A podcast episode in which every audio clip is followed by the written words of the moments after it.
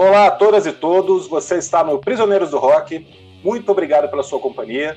Meu nome é Felipe, estou aqui com meu camarada Christian e hoje o Jair não está com a gente. Ele tomou a vacina e teve uma forte reação, está com febre, impossibilitado de participar. Mas tenho certeza que falo por ele também.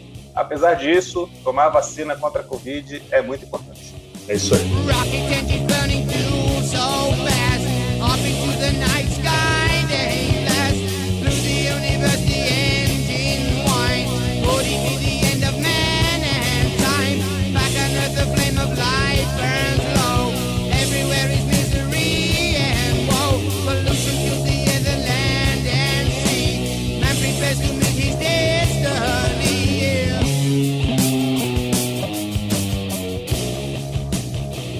Apesar do nosso desfalque, temos um convidado muito legal para nos acompanhar no episódio. Marcelo Scherer, do perfil Desconecta no Instagram e também do canal Desconecta no YouTube.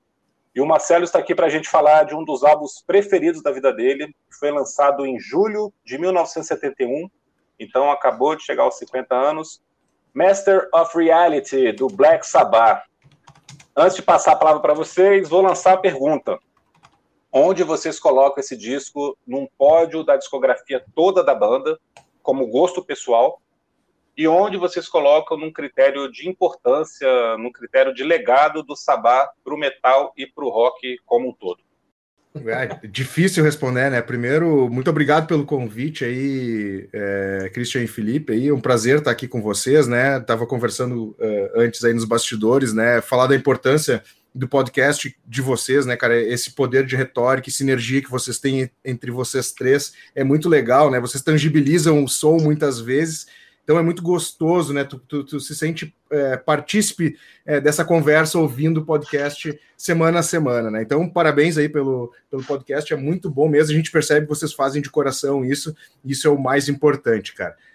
Quanto à tua pergunta, cara, é, essa é uma, é uma pergunta bem difícil. Eu tenho, particularmente, eu tenho dois discos que eu, eu acho que eu acabei com os meus CDs lá em casa, né? Que é o Master of Reality e também o volume 4, cara. Então eu tenho uma paixão dúbia entre os dois, assim, o que, que eu ouvi mais mas uh, olhando aí, a gente está tá, tá comemorando e celebrando aí os 50 anos do Master of Reality, e então hoje eu vou com ele, cara. Hoje é o disco, para mim, o preferido atualmente, né? E o gosto ele vai se moldando através, através dos tempos, né? Então, isso que é o legal da música, né? A gente nunca tem certeza da, do momento atual, é apenas uma fotografia do que a gente vive naquele momento, né? Quanto à importância, é, principalmente se a gente olhar aí para o rock um pouco mais pesado, para o metal, para o hard rock, cara, eu acho que ele é um dos discos aí pioneiros é, nessa cena de stoner que veio depois, né, nos anos 80 e tudo mais. E sim, ele tem uma importância muito grande é, pro, pro, pro rock como um todo, cara. Eu diria, na minha, na minha visão, na minha concepção, que hoje ele é o número um, assim, se a gente olhar a gente desdobra para vários estilos, né, cara? Desde o do mais pesado, do thrash metal, do grindcore, seja o que for, para o mais rock também, né? Ele tem esse stoner rock, que é uma pegada é, mais lenta, assim, né? E, e, e, ao mesmo tempo com aqueles timbres que só o Tonayomi conseguia tirar daquela Gibson ali, né, cara? Então, esse é o meu ponto de vista inicial aí para a gente iniciar esse papo. Bom, Stoner aí, para quem não sabe, é, eu tenho como maior representante o Queens of the Stone Age, né? Perfeito. É. Então, esses dias eu estava eu tava vendo o especial dos Rolling Stones. Eu, eu, sei que parece que não tem nada a ver, mas eu vou explicar em seguida. Chamado Rock and Roll Circus, que os Stones gravaram para a TV inglesa, nunca foi ao ar, foi ao ar, sei lá, 30 anos depois. E era um especial de TV com participação de umas bandas e o, o Black Sabbath não estava lá, mas o Jethro Tull estava lá. Eu, eu, brinco que o Tony uhum. Iommi passou uns dois dias no Teatro Tour e num desses dias eles gravaram lá o especial. é, foi muito pouco tempo que o, que o Tony Iommi passou no Teatro Tour. E eu acho engraçado que, assim, para mim é o melhor divórcio da história do rock, né? É o Tony Iommi ter saído do Teatro Tour, porque a gente não consegue imaginar o que seria o Teatro Tour com um guitarrista tendente a tocar tão pesado uhum. e o Ian Anderson com aqueles ritmos lá meio pastorais, né? meio, meio, meio medievais. E talvez barrocos. os barrocos, exatamente, talvez o Sabá nem existisse, né? Talvez o Sabá nem, nem o Ozzy formasse outra banda e tal. Então, para mim, é o divórcio mais feliz da história do, do rock em primeiro lugar. E eu, eu gosto muito do disco de estreia do, do Sabá, acho que ele é, um disco histórico, né? Pela, por ter imprimido né? É, toda uma simbologia, né? Porque, assim, pensar que os Beatles ainda existiam e estava saindo aquele disco, né? Numa sexta-feira 13. Mas eu acho o Paranoid, por exemplo, melhor. Os dois são do mesmo ano, né? Eu acho o Paranoid uhum. melhor que o, que o disco de estreia. Mas eu acho que o Master ele sedimenta o Sabá, né? Uhum. Ele é assim, é um disco difícil, né? O terceiro álbum. Depois de você fazer né, o Paranoid, né, que tem tantas músicas que até hoje são obrigatórias no show da banda, a banda podia ter perdido a, a linha, podia ter, né, já havia um, um consumo é, importante de substâncias entorpecentes, então isso poderia atrapalhar um pouco aí, né, a, a, a, criatividade, mas a banda sedimenta e eu acho que cria uma certa fórmula, né? essa coisa de ter uma música muito forte na abertura. Uh, uh, um pouco depois vi um teminha instrumental, né, do Tony Iommi, que introduz é, uma, uma outra música. Aqui nós temos dois, né, um de cada lado. E, e eles seguiram essa fórmula por um tempo, assim, depois, né? O volume 4, Saba Glória e Saba. Eu, eu sou um cara que gosto muito, assim, daqueles discos é, do finalzinho da fase Ozzy. Eu gosto do Technical Extra, gosto do Never Say Die, tenho minha camisa Never Say Die, né? Com aquela, aquele cara com capacete e, e, o Master é muito interessante, assim, um disco muito. Eu acho que a única música para mim que não, eu não gosto muito, sinceramente, é Lord of This World. Mas as demais, cara, eu escuto assim com uma alegria imensa, assim, né? Sweet Leaf é sensacional. After Forever, né? o som da guitarra, o som do baixo, né? O baixo tem um som gordinho, né, cara? Deve ter influenciado muito ali o Leme, né? Do Motorhead. E curiosamente, eu acho que Solitude talvez seja o mais próximo que o Sabá chegaria do Jethro né? Tem solo de flauta na música e tal. E para mim, Into the Void, cara, Into the Void a gente pode falar mais, o Marcelo pode falar mais, é uma intervenção no rock and roll mundial, né, bicho? Assim, Into the Void, ela tem vários elementos ali que seriam explorados, né, pelas bandas na década de 80, 90, é, guitarra afinada um pouco mais baixo, né, do que o, do que o tom normal, né? Acho que ele te, toca em um tom e meio abaixo, se não me engano e a aceleração que a música tem depois, no meio, né? Isso é uma, é uma, é uma forja, né? Que depois foi é, largamente utilizada mais para frente, né? Então é, é um disco de sedimentação. Eu não acho que ele seja o melhor disco do Sabá, eu tendo a achar. A gente brinca muito aqui, Marcelo, assim, votação de escola de samba, né? Um fica com 9.9, o outro com 9.8, né? Assim, Difícil, né? Então eu tendo a achar o Paranoide um pouquinho melhor. Mas o Master é um disco, assim, talvez os discos mais sólidos é, do Sabá.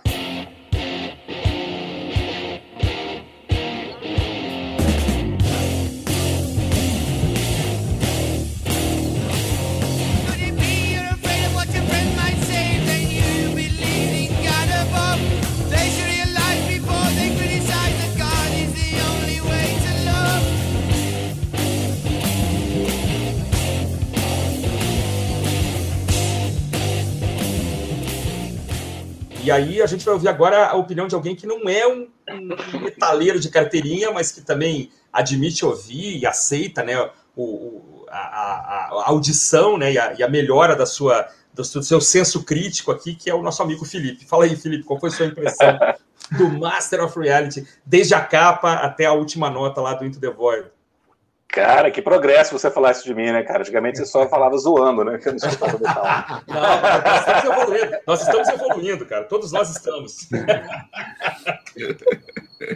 Uh, a primeira coisa que me chama a atenção é que é raro a gente ver um álbum tão curto, né, com um pouco mais de 34 minutos, com oito músicas, sendo que duas são vinhetas, e sendo tão influente. Como é que eles conseguiram, em seis músicas praticamente, em 34 minutos, ser tão influente sonoramente? Uhum. Tanto por conta da, da questão da afinação, como você falou, são três meios tons, né? Um é, tom e meio, três isso. semitons, né? Como também essa questão do andamento das músicas, aquela coisa meio de cavalgada, né? É, isso mesmo. Influenciou demais, né? Os anos 80, o metal dos anos 80. Fiz aquela pergunta porque eu acho que para mim ele é o mais influente por conta dessas coisas, né? Uhum. E ao mesmo tempo, como você falou, Solitude, que é a música que mais se aproxima ali do, do Jethro Tull, Uhum. Que, é uma, que é uma grande surpresa, né, cara? É uma, quase uma valsa, né? Pelo menos foi feita para soar como uma valsa, em compasso ternário até, né? Uhum. Super lenta, climática, com um Ozzy irreconhecível nos vocais. E isso é um elogio. Né? Consegue... Verdade. Né? Ele consegue cantar de um jeito surpreendente, né? E a gente já tem a flauta do Tommy Iommi aqui, que aí fica ainda mais evidente a, a, influência do Ian Anderson. Com certeza o Ian Anderson ficou feliz ali de ver essa flautinha ali. tem todo um clima, né? Tem, tem a, a, a vinheta Embryo também, que, que fica antes de Children of the Grave, Isso. que é uma música bem barroca também, bem medieval, né? Muito interessante. É linda, apesar né? De, apesar de ser muito é curtinha. Prepara o clima para a música seguinte de uma maneira impressionante, né? Eu também acho que Lord of This World é a música um pouquinho abaixo dos demais, não sei o que o Marcelo acha. Eu acho o Sweet Leaf também incrível, né? Aquela introdução sarcástica da, da, da tosse. Uh -huh. Dizem que foi real, né? Realmente foi. o cara tava, puxou um beck ali e, e tossiu. Provavelmente. Foi. Foi, foi o próprio né? homem, né? Foi, foi, foi o próprio é. Tony. Né? Inclusive, tava acostumado, né? Não, inclusive tem história que to... É, todo mundo não, né? Hoje já se dissipou, mas na minha geração todo mundo achava que era o Ozzy que tossia ali, né? E nessa época era muito legal porque os caras mandavam ver no back, né, cara? Então, assim, era toda hora, ah, vamos fazer um som, vá, vamos fumar. aí. e casualmente, cara, o Tony Iommi, ele momento que ele estava gravando, ele, ele não queria, ele estava gravando uma levada. Eu, ele não, eu tô com um livro aqui do Tonayomi, ele não cita qual música, mas ele está gravando mais acústica, assim, e o Ozzy começa, ô oh, meu, fuma aí, ô oh, meu, fuma aí, e o cara, não, não, não quero, não sei o que daí, até que ele resolveu, até que ele resolveu experimentar, e disse que o troço ah. era tão forte que, cara, estourou, bem que estourou as veias da cabeça, assim, né? as veias da cabeça, né? É, muito bom, cara. E outra coisa que eu queria destacar também é a letra de After Forever, que para uma banda satanista eles estão fazendo uma música aqui quase cristã, né? Apesar de ter uma, uma, ironia aqui com o Papa no meio da letra, né? Que ele fala uma coisa, você quer ver o Papa amarrado numa corda, alguma coisa assim. Mas a letra em si é claramente cristã, a respeito de vida após a morte e tal. Uma banda satanista é uma coisa até irônica, né? E Into the Void, que é uma música de meio que de ficção científica, né? Total. A letra, assim, a letra dela né, tem essa, essa pegada muito grande. Né? São coisas que mostram até um amadurecimento da banda, né? E são letras do, do baixista, né? Pois é, as letras são todas do Geezer Butler, né? Exatamente. É, do Butler. Todas. E tem, até, e tem até uma história que o Ozzy achava difícil as letras que ele fazia, assim, achava difícil encaixar na melodia e tal. E essa Into the Void é uma clássica, né? Até o Tonayomi estava falando nesse livro que eles davam risada, porque o início da música ela é muito rápida para falar. E o, isso, as isso, palavras, isso. Rocket to the end, to? Era, é uma coisa muito rápida, né? Ela é muito quebrada, né? Assim, ela não é uma. Não é tão fácil de ser cantada. E diz que, cara, o Ozzy penou para gravar essa música, hein? não sabia, não sabia é, disso. É, é. Ah, que legal. É, eu acho que essa música é incrível, cara. Pra mim, assim, disparadamente a, maior, a melhor música do disco e uma das melhores da banda de todos os tempos, né? Uhum, uhum. Assim, eu acho, acho ela, ela tem uma. Um, não, quer dizer, não é só o riff, não é só é, a letra, não é só. Ela, ela tem um clima, né? Que não. não eu não sei se tem precedente na, na própria história da banda. Claro que a gente tem o uso ali de, de intervalos diabólicos, né? De, de sei lá, de, acordes que, que que não eram muito, muito tradicionais, ou escalas uhum. descendentes tal. Também sou um, minha noção de teoria musical totalmente infantiloide, mas assim, tu tem umas escalas descendentes, umas, uns, e uns trítonos aí do diabo que são muito interessantes. Mas a, a estrutura de Into the Void, ela é. Tu olha, tu ouve a música, tu vê a data do disco, tu ouve a música, tu tem um mínimo de conhecimento, né? De rock, não fecha, né? Tu fala, tá, isso aqui não pode ter sido feito em 71, cara, não, não, não, é possível, né? A forma, né, como o Sabá coloca, né, a, a, guitarra, o baixo, a bateria e é muito bem gravado, né, cara? Assim, é muito coeso, né? E a, havia alguns overdubs também, né, Marcelo? Você que gosta aí de, de prestar atenção nessas guitarras e tal. É, eu não sei se tinha overdubs nos discos anteriores, mas aqui aparece alguns, né? Uns solos dobrados, né? Parece que sobra um pouco, às vezes, uma guitarra num canal. Não sei se, qual é a tua percepção é, disso. Como, como a gente tinha combinado de fazer esse programa, e eu já estava horas para ler esse livro do Tonayomi, ah. E ele fala muito disso, assim, que no estúdio ele acabava fazendo algumas guitarras que as músicas uh, construídas anteriormente não tinham, justamente hum. para poder alongar um, po um pouco o álbum, né? E a questão de dobrar as guitarras veio muito nisso também, assim, né? Do tipo, em terça, né? Eu também, minha, minha meu conhecimento musical também não é dos, dos maiores, né? Mas ele utilizava muito disso, assim, né? Inclusive até bases, né? Às vezes a gente uh, se pega ouvindo bases com guitarras e o solo e o solo e o solo atrás, né?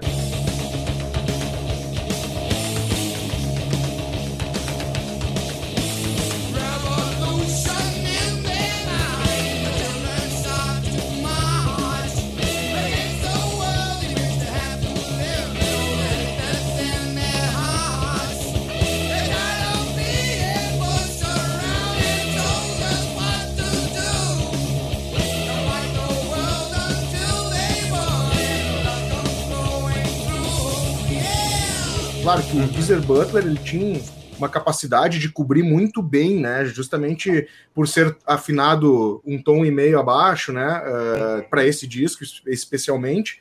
Mas sim, uh, para ter aquela, aquela parede sonora, isso é uma característica que o Black Sabbath trouxe frente a outras bandas da época. Por exemplo, o peso do Led Zeppelin, cara, vinha da batera do John Bonham. Uhum. Né? Tinha o, o, peso do Purple, o, o deixar a música mais preenchida, vinha dos teclados do John Lord. John Lord, então, claro. É, Perfeito. e o Black Sabbath, o que, que tinha? Cara, tinha essa parede sonora feita com uma, com uma afinação mais baixa e com essa, e com essa levada é, meio stoner, assim, né? Que só o, o Tonayami conseguia compor naquela época, assim, né? Então, uhum. tudo isso são elementos, é um caldeirão que fez com que é, se diferenciasse um álbum é, como esse. Voltando lá no início que tu falou, Christian, da questão do Jethro Tull, né, com, com o Tonayomi, foi bem isso, cara. Foi questão de uma semana, assim, ele entrou na banda. Não, é, foi um pouquinho. Cara, foi ensaiar com a banda, o Why Anderson era meio estrela, assim, do tipo, cara, ele, ele almoçava sozinho, né, tipo, os músicos ficavam num canto, ele ficava no outro, e o Tonayomi vinha... É, e o Tonayomi vinha, assim, de uma cooperação como, como banda, né, um time, né, que não tinha no Jethro Tull, e ele começou a sentir essa falta. Ele saiu de Birgman, foi para foi para Londres, começou a sentir essa falta, ligou para o Geezer e, e, mesmo assim, né, cara, os, os outros Bill Ward, Geezer, todo mundo incentivando ele para ir, cara. Pô, já Total já era, já era conhecido, né? Já tinha uma, uhum. um certo nome na época. E mesmo assim, os caras, não, fica aí, meu, não vai voltar, pô, tá é, uma banda super famosa. E aí, no fim, na hora de sair ali, ele pediu para sair logo em seguida. O Ian Anderson pediu, cara, a gente tem uma gravação semana que vem, ou daqui a 15 dias, com com os Stones lá no Rock and Roll Circus e a gente gostaria que tu terminasse, pelo menos fizesse a gravação, depois tu tá liberado. E foi feito esse acordo. E aí ele foi lá, ah. parece chapeuzão, né? É, exatamente. Escondido, exatamente. né? Escondido atrás do chapéu, né? aqui, né? Não queria estar aqui, estou só fazendo um favor, né? e é uma bela participação, né, cara? Eu, eu, o Roll Circus é muito legal, né? Todo mundo que se apresentou no Rock and Roll Circle fez uma puta apresentação, né? Menos o Rolling Stones, né? que a apresentação do The Who também é clássica, né? É clássica, é, clássica. É, é verdade, é verdade. Até a Yoko Ono foi bem no... no, no... Fora os gritos, né? Fora os gritinhos, né? Os gritinhos. Mas, enfim, eu não sei se a gente respondeu as perguntas do Felipe, cara. O Felipe, refaz aí só pra gente é, voltar aqui. Eu você, não sei se o Marcelo está terminado também. O Marcelo a... respondeu, cara, mas você não respondeu qual que. Você falou ah, que você prefere Paranoide, mas você não falou qual que é o, o, o, patamar desse disco como um todo, assim, de importância e legado. Cara, o que a gente costuma, assim, lendo a respeito também, assim, as biografias eu confesso que eu li só a do Ozzy muito rapidamente, mas não, tem que ler de novo, porque estava emprestado, eu não gosto de livro emprestado, eu acabo lendo uhum. muito rápido. Mas, assim, a quantidade, você tem uns discos é, é, tributo ao Black Sabbath lançados na década de 90, né? É, são dois discos, né? O Nativity in Black, né? Que várias bandas é, fazem as suas homenagens ali até até, até bandas modernas, né, como Biohazard, né, que o Marcelo deve ser fã aí, porque ele pegou essa época. Uhum. Mas o Nativity in Black, o Felipe, ele tem inúmeras regravações, né, de discos dessa fase. Né, e várias músicas são do são do, do Master of Reality, né? Então, cara, eu, é, eu, por exemplo, eu não gosto da capa, acho que a capa podia ter sido melhor trabalhada, tudo bem, né? É, é, acho que as duas primeiras capas são legais, as outras também são bacanas, aí essa aqui é muito esquisita, né? Uhum. Mas, cara, o disco, ele é um, um dos pais fundadores, assim, né, do, do, do heavy metal, assim, do, do, metal anos 80, do metal anos 90, é, ele, ele, onde tiver um, um, um garoto é, querendo começar a escutar heavy metal, querendo pesquisar as raízes, ele, ele, ele vai ter que chegar é, no, no, no, Master of Reality em algum momento.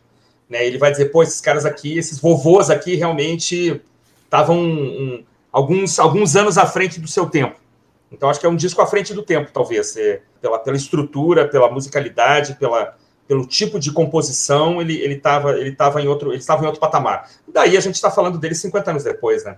Cara, é, é bem isso, né? Todo, tudo que saiu depois daqui, é, é, os anos 90, ali, os anos 80 também, assim, mas eu acho que mais os anos 90, né? A gente pega essas bandas como é, Pantera, o próprio Sepultura, né, cara? Todo mundo diz, cara, eu bebi na fonte do Black Sabbath. Assim, é unânime. Uhum. É unânime, uhum. é unânime, né?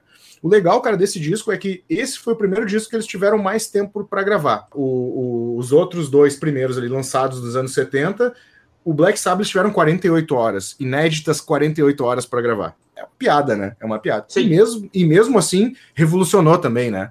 é, é, aquele lado satanista ali, né, que, que as pessoas achavam que era satanista e que eles eram contra essa percepção, é, ah. aflorou muito porque a gravadora criou aquele, aquele, aquele clima, assim, né? Eles não tiveram nenhum palpite até o sábado, Blorissaba, eles não tiveram nenhum palpite quanto às capas do disco. Então, assim, ah, tudo, tudo foi criado.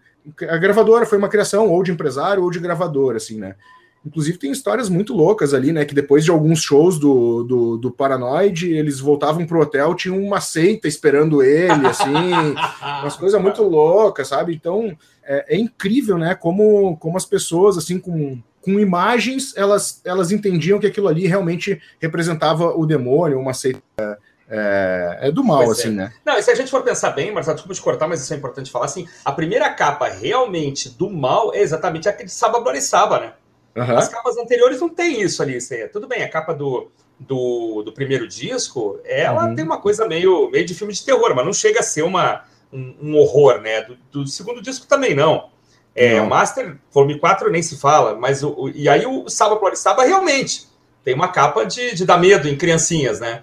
Verdade. Mas não era. Antes, e, e, algumas temáticas não, não tem nenhuma ligação com, com práticas né, satanistas ou, ou coisa parecida né? Música sobre guerra, sobre, né, sobre bruxas e tal, mas não chega a ser. Mas é essa, essa sociedade também que achava que o, que o Monty Python devia arder no inferno por causa do filme A Vida de Brian, né? A mesma sociedade que, que, é. que achava que o, que o exorcista era, era que a menina realmente ou que as, os atores iam morrer, né? Que havia uma maldição. Uhum.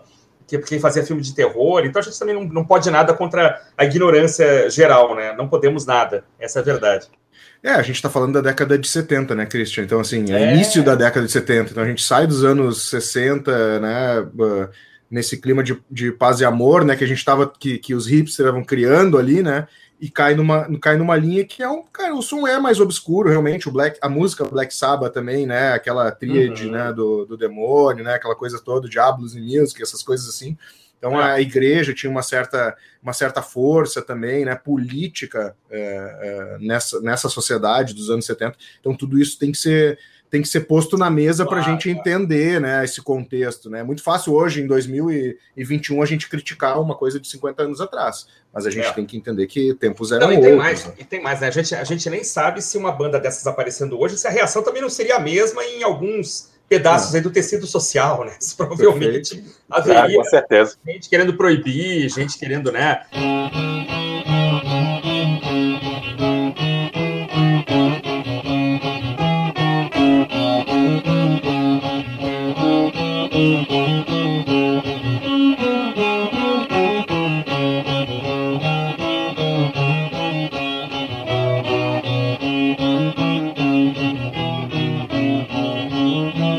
Voltando ao Black Sabbath, cara.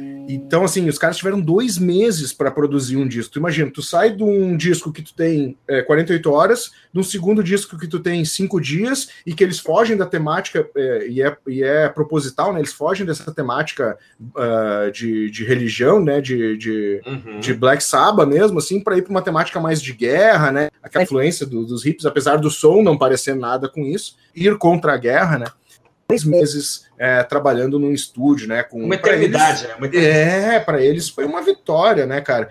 E o senso de dinâmica, né? Eu estava até uh, lendo também, né? Voltando para o grafia do Tonayomi, o senso de dinâmica do peso, né, de afinação baixa, o peso estava nessa parede sonora de baixo, que também não era um baixo cru, né? Era um baixo com distorção, e a gente tinha. O que, o que, fazia ser tão pesado o som? É esses, essas. É, no meio de Sweet Lift, After Forever, entrava o, em, o Embryo, né? Que é mais leve, suave. E aí vinha com Children of the Grave, que é aquela cavalgada que depois. O, não que o Iron tenha chupado isso, né? Mas, mas que também ficou muito característico.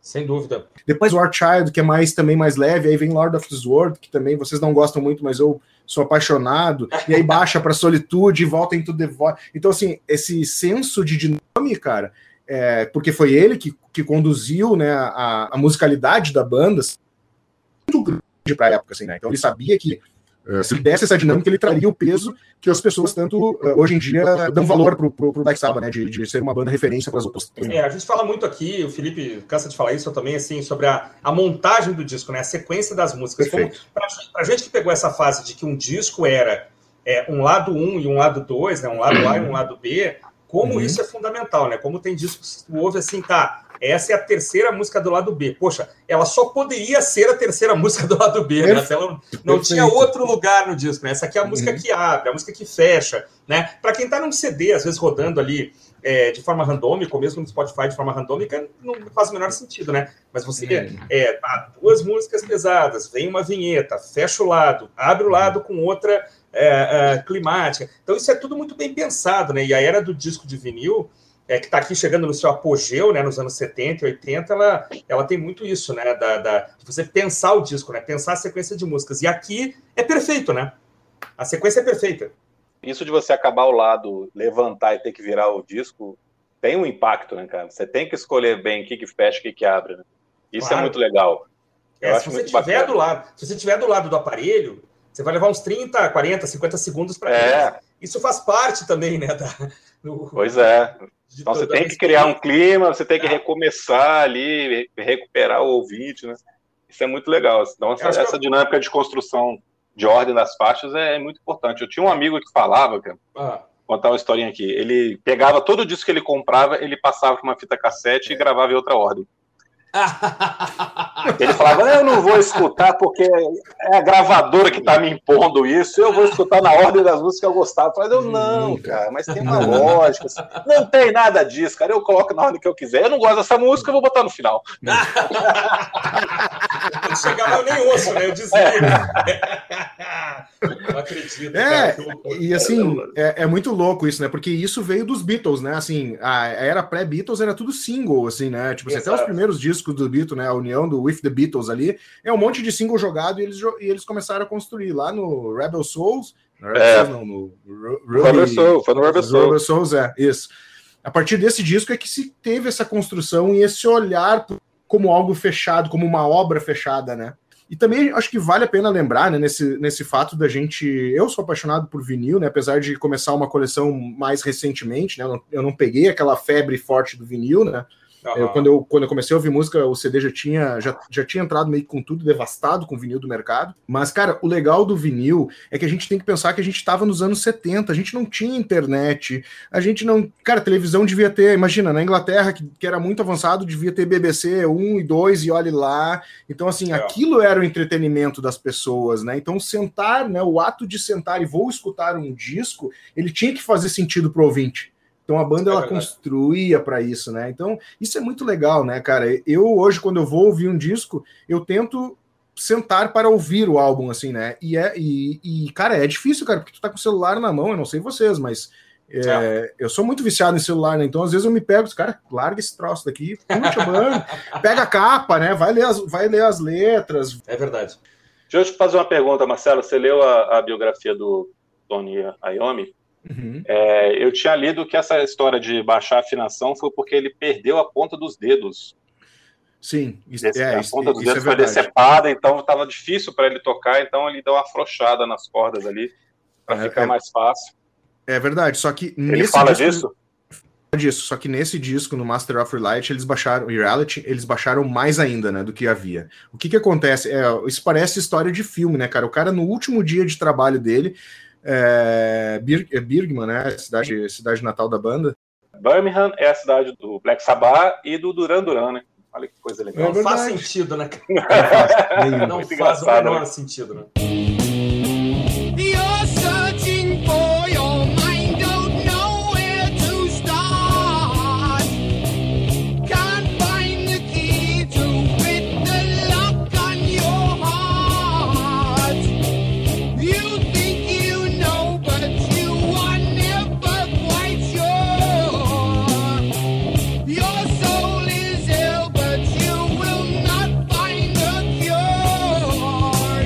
Cidade industrial, né? Industrial. O Batão aqui, sei lá. Perfeito, né? Digamos que seria Detroit. Detroit. Então a geração dele se criou nesse clima industrial e ele tá numa indústria, né? E aí no último dia de trabalho, e, e, pior que não é o último dia de trabalho, é o último dia na, no final do turno, assim, tipo, ele foi para casa almoçar, ele almoçou, falou para mãe, ah, para mãe dele, porque a banda a banda anterior ao Black Sabbath fazendo um dinheiro, tocando em shows é, na região ali, né? E ele falou para a mãe: Bom, já que eu vou largar, eu nem vou ir depois no, no turno da tarde para o trabalho. A mãe dele xingou ele: Não, os, os Ayomis nunca deixam o trabalho, né? nunca fecham as portas, né? E ele foi para lá, cara. E, e, a infelicidade dele é que a pessoa que trabalhava com essa máquina, que é uma guilhotina, não foi trabalhar. E aí botaram ele pela primeira vez a trabalhar nessa guilhotina e ele num descuido, ele estava indo bem, daqui a pouco ele, sei lá, se distraiu e, e, a guilhotina ela descia por causa de um pedal. Então ele apertou naquele pedal num descuido, numa distração, decepou a ponta dos dedos do cara, assim, né? Cara, ele ficou... dois, dedos, dois dedos, né? Dois dedos, é. Tá. O anelar e o furabolo, não sei como é que é o nome desse médio. dedo do meio, dedo médio. Dedo médio. Isso aí. E aí, cara, ele ficou numa decepção, cara, numa decepção incrível, assim. É, o cara quase entrou em depressão mesmo, assim, claro que na época não, né, não, não se chamava depressão, né, era outra, um outro olhar sobre, sobre o ser humano, né, digamos assim, né, mas, ah. cara, ele recebeu a visita do, do chefe dele da indústria, e o cara foi a primeira vez, tentou conversar com ele, ele estava inconsolável, ele foi, voltou uma segunda vez e trouxe um disco de um artista que eu não vou me lembrar agora, mas que o cara ele tinha perdido os dedos também da mão. E era um violonista, cara. É, ele apresentou esse disco, botou para tocar, né? Insistiu, né? Põe pra te ouvir. Daí o cara, não, não quero ouvir música, eu tô, não quero mais saber de música, né? Tipo assim, minha carreira acabou aqui. E aí ele botou para ouvir e, ele, e, o, e esse chefe dele contou a história do cara. Cara, disse que virou a chave na mesma hora, assim, né? Sabe aquela mudança de mindset, assim, do tipo, cara, não, se esse cara conseguiu, eu vou atrás. E aí, cara, foi muitos testes, assim, né, uh, ah, para colocar um dedal ali, né? Tentou um dedal com, com plástico, com, com uma ponta de couro, e aí ele foi tentando, conseguiu, e aí, no fim ele conseguiu é, tocar com isso. E ele foi um dos precursores também, Felipe, tu comentou ali da afinação, do, do, um dos precursores da, da corda mais fina, acho que é 0.7, né? Tem as cordas, né? Naquela época se usava muito a 0.11, eu não me lembro, porque faz muito tempo que eu não toco guitarra, mas eu me lembro que tinha né, a 0.11, e ele foi o precursor das cordas mais finas, e ele começou a levar para as indústrias de encordamento uh, essa, essa ideia. Ninguém, ninguém abraçou, até que uma abraçou, também não, infelizmente hum. não vou me lembrar do nome agora, e aí ele começou a, a vender essas coisas. A gente vê aí, né, os guitarristas, principalmente se a gente pegar os caras como o Malmsteen, né, que tocam a luz, a velocidade da luz, eles preferem cordas mais finas, né? Então, assim, ah, legal, vê como, como, como, é a história de superação e às vezes um clique de um cara, né, pode mudar a tua vida, né? Isso é, é, é muito é legal, né, cara? É muito legal eu acho, e o que eu li também em algum lugar foi que ele, ele testou muita coisa, né, antes de chegar testou. nos dedais, né, e tal. Então, algumas coisas eram, eram simplesmente ataduras, assim, que Isso. certamente ao longo do show iam se soltando e às vezes o dedo ia doendo e tal. Provavelmente ele deve ter sofrido muito, né, para até chegar num, num, numa prótese bem feita, tal, numa coisa melhor, né. Então tem, a gente vê uns vídeos mais, mais é, é, iniciais, assim, que ele tá um troço totalmente improvisado, parece um band-aid, assim, que ele tá usando, e na verdade não devia ser nem um pouco confortável, né. Ele dizia Mas que sentia é... muita dor, né? Ele dizia que sentia muita dor porque quando ele cortou, ele ficou o osso exposto. Então eles foi da perna e sobrepuseram e amarraram ali. Só que o osso ficou muito perto do osso, então ele sentia muita dor para tocar, né? Por isso também a função das cordas mais finas, assim, né? Hoje em dia, cara, é muito legal. Ele estava comentando que hoje em dia ele vai num hospital lá na Inglaterra e ele pega. Ah. E, e, ao invés deles fazerem uma, uma prótese que é só dedo, eles entregam para ele uma, um braço que é mais, é mais fácil para esse hospital fazer um braço do que fazer uma prótese de dedo. Quando ele chega em casa, corta os dedos. Fantástico. Que legal, cara. Que legal. É, fazer os comentários finais aqui. Você tem alguma coisa para falar mais, Christian? Não, eu queria apenas é, é, destacar que a gente, a gente conseguiu aqui, né, é, é, esquadrinhar né, um disco fantástico que eu só espero que a gente possa fazer isso mais vezes com a, a presença aí, o auxílio luxuoso do nosso amigo é, Marcelo Scherer. A gente não, não, há, não há o que pontuar mais. A gente, assim, fechou o disco de ponta a ponta. E vocês não falaram sobre a capa. Vocês acham a capa pois legal? Pois é, eu queria falar. Da, é, uma das coisas que eu queria falar era da capa. Primeiro que eu queria saber qual que é a capa real desse disco, né, cara? Que tem tanta versão dessas, desses, do nome escrito com cores diferentes, cara. Eu não cara, consigo saber qual é a original e por que, que tem tanto relançamento. E, inclusive uma que é verde, vermelha, amarela, né? Eu acho que é essa é a nacional, louco. né? Acho, né? Aquela colorida, é. né? Que diz, né? O é, eu, confesso, vi, eu, eu, confesso que eu acho que a gente deveria procurar no, no, no Discogs, cara. Pois é, acho que tem que olhar no Discogs a edição original, porque na internet tem de tudo quanto é jeito. Tem só de roxo, tem roxo com preto, roxo com cinza, cinza tem com só preto, tem de tudo, cara. Tem só é, preto. É, é, é, é, é muito. muito eu acho, eu acho a capa bem legal, cara. Eu gosto bastante. É muito simples, mas bem minimalista. Eu acho ela bem interessante. Essa coisa assim. É, jeito, eu... as fontes e tal, coisa bem chapada na tua cara, assim. Eu gosto dessa capa.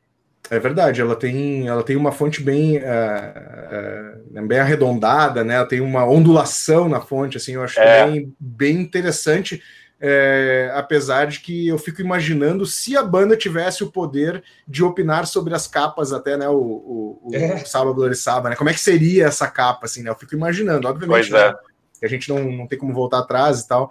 Mas essa, entre as primeiras ali, eu diria que faz mais sentido assim com o contexto do álbum, né? Porque o, o Paranoid era para ser o War Pigs, né? É, então uhum. botaram aquele guerreiro ali, né? Que era para ser o War Pigs, né? Um soldado e tal. E aí transformaram em Paranoid, porque Paranoid era uma música curta que vendeu pra caramba, assim, tocou muito em rádio. E a Black Sabbath, cara, foi totalmente é, direcionada pelo empresário grava, barra gravadora, assim, né? Da época, né? uhum. né? Então, assim, eu acho que é, nesse sentido, acho que o Master of Light ela, ela consegue é, é, produzir essa sensação das músicas, assim, eu, eu me sinto confortável com essa capa, eu não sei vocês. Ah, incrível, eu não, eu não consigo gostar. Eu acho que tem, tem um pôster interno que é muito bacana. Tem, tem um pôster interno que é, é muito bonito, né? Eu acho que no vinil vem também, no CD aqui o CD abre todo e tem esse, eles numa, numa, numa floresta, né? Uma, uma foto muito bacana. Mas eu não consigo gostar dessa capa, cara. Não, eu acho ela, acho ela exatamente para ela ser minimalista demais, assim, não. Eu podia ter mais uma coisinha, eu não sei. Podia ter mais alguma coisinha. Uma cruz de cabeça para baixo, né?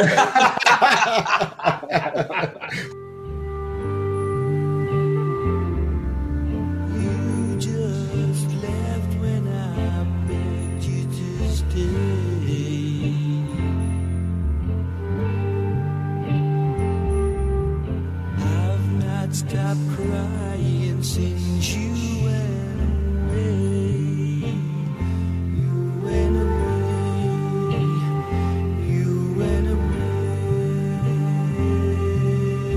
o Master of Reality foi o, o, primeiro top 10 da banda nos Estados Unidos. Uhum. E é muito legal da gente pensar que esse disco foi top 10, vendeu 2 milhões de cópias com esse som, uhum. e não é nada radiofônico em época nenhuma, né? E conseguia atrair um público grande, o mundo inteiro vendeu mais de 3 milhões. A banda já tinha colocado um disco no, no primeiro lugar na Inglaterra, esse foi quinto, também muito bom, né? pegou top 10 de outros países da Europa também, e acho isso muito bacana. Eu tinha falado no episódio do Black Album do Metallica, que eu achava que o Black Album era um disco que eles queriam soar como o Black Sabbath, ou como o Deep Purple.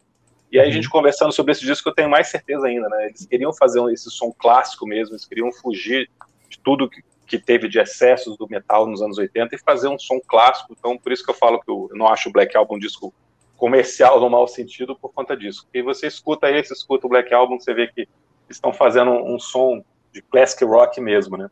Eu queria só deixar o meu último ponto, assim, só para a gente dar, fazer um panorama do que foi o ano de 71, cara. Uhum. Além do Black do, do Black Sabbath aí com Master of Light, a gente teve Stick Fingers do Rolling Stones, Uhum. Who is Next, que vocês fizeram, né? Um, um, podcast sobre o Who is Next do The Who. A gente uhum. teve Aqualung, a gente teve uh, Led Zeppelin 4, Elia Woman do The Doors, a gente teve a Johnny Mitchell aí do Blue, que também vocês, uh, do disco Blue, né? Que vocês também fizeram. No Brasil, a gente teve Mutantes com Jardim Elétrico. Uh, Hank Dory do David Bowie. Cara, essa safra, o, o, é o primeiro ou o segundo, o segundo, acho que do Paul McCartney, com o Ram, né? Com, com a Linda McCartney, Tem o Imagine, o, Land. É, o Genesis Cara, também, né? O... Genesis com Fragile. É, o Fragile, uh, é. é fantástico. Fireball do Deep Purple. Então, assim, cara, é, a gente vê a importância de um álbum quando tu coloca. Ah, também teve o Killers do Alice Cooper. Quando uhum. Killer, quando tu olha assim, uh, uh, Peer também da James Joplin, quando tu olha todos esses lançamentos, a gente percebe a importância do álbum, né? Quando a gente olha assim na, naquela fotografia daquele ano, o quanto teve banda e disco muito bons, né, cara? E eles sobrevivem até hoje. Então, é assim, é, é, é, um disco fenomenal que, que, qualquer amante aí de música, seja do som pesado ou do não som pesado, cara, ele tem que ter na, na, na discoteca é, em casa, assim, é o básico, né, cara? É verdade. E ouvir, e ouvir com, com a contextualização, né? Bom, estou ouvindo uma coisa muito antiga, né? Uhum, mas uhum. que tem uma importância inquestionável, é só ter um, um mínimo de capacidade de comparação, né? Com, a, com o, que, o que foi sendo feito depois, né? Então os caras foram pioneiros mesmo, né? Perfeito. Muito bem. Pô, sensacional, cara. Pô, que, que, que episódio bacana esse. Cara, sensacional, cara. Quero agradecer aí o convite, né, cara? É uma pena o Jair não tá com a gente aqui. Eu sei que o Jair não é muito do, do, do rock mais pesado, mas tenho certeza que ele ia contribuir muito aí, né, com uma visão, com uma outra visão, né? Isso que é o, isso que é o legal quando a gente senta para conversar sobre música, né? Visões e backgrounds diferentes para falar sobre um determinado tema. Eu acho que isso é que dá mais pluralidade, dá mais vida, dá mais cor para as músicas e para os álbuns, assim, né? E agradecer vocês dois aí, né, cara? Pô, muito obrigado por me receber aqui e fazer um jabazinho final aí, o pessoal que quer conhecer, por favor, o arroba desconecta, desconecta underline lá no Instagram e no YouTube dá uma procurada por desconecta, né? De, de não é de desconectar, é de desconectar, né? O disco conecta. É, dá uma olhada lá no YouTube, a gente faz unboxing, a gente fala sobre colecionismo, é, é, fomentar bastante essa cultura. E a gente tem um portal aí é uma plataforma que, que conecta aí os vendedores. Então, se tem álbuns aí em casa que tu queira se desfazer, ou mesmo é o vendedor, para colocar lá, como se fosse o Mercado Livre focado em música, né, cara, para colecionador, assim. Então, todo mundo convidado e obrigado mais uma vez, gente. Este é Marcelo Scherer, cara, um multitask, assim, né, cara? O cara consegue gravar vídeo todo dia, um disco em um minuto lá, que eu tô acompanhando direto agora né? Um disco por minuto, né? Um disco em um minuto, um acho que é isso, né? Minuto. Esse eu tenho visto quase todo dia, tá lá, tem sempre minhas curtidas estão lá, assim, que a gente esteja junto novamente aí, virtualmente ou, né, tomando um, um chopp e falando sobre, sobre música, que é o que a gente gosta mesmo. É, Marcelo, muito obrigado, cara, foi genial, muito, muito bacana mesmo, contribuiu demais, a gente aprendeu muita coisa aqui, mais detalhes ainda que a gente já tinha lido sobre esse disco, muita história boa, é, com certeza a gente vai repetir essa parceria aí outras vezes. Valeu muito. Christian, um abração. abração. E obrigado, obrigado a você que nos acompanha. Sigam a gente no Instagram. É só procurar lá Prisioneiros do Rock. Todos os sábados a gente está aqui com episódios novos e os drops que podem aparecer a qualquer momento. Valeu, um abração. Falou, obrigado. Falou, um abraço.